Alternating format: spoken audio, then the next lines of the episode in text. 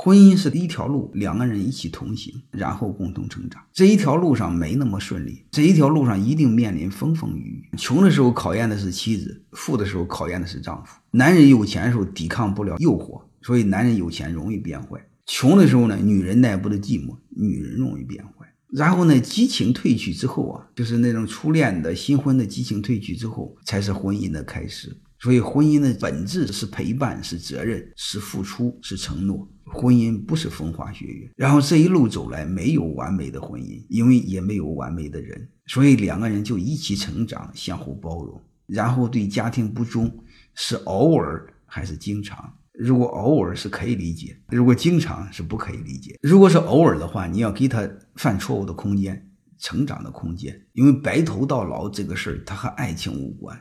它更多的是一种责任，是一种承诺，是一种担当。用魔言来说，你把婚姻看透，底层人是为了延续香火，中层人，我们太多的人就是为了找个帮手，相互扶持，两个人一起走。那上层人是为了找合作伙伴，那个渣男就是为了让你扶贫。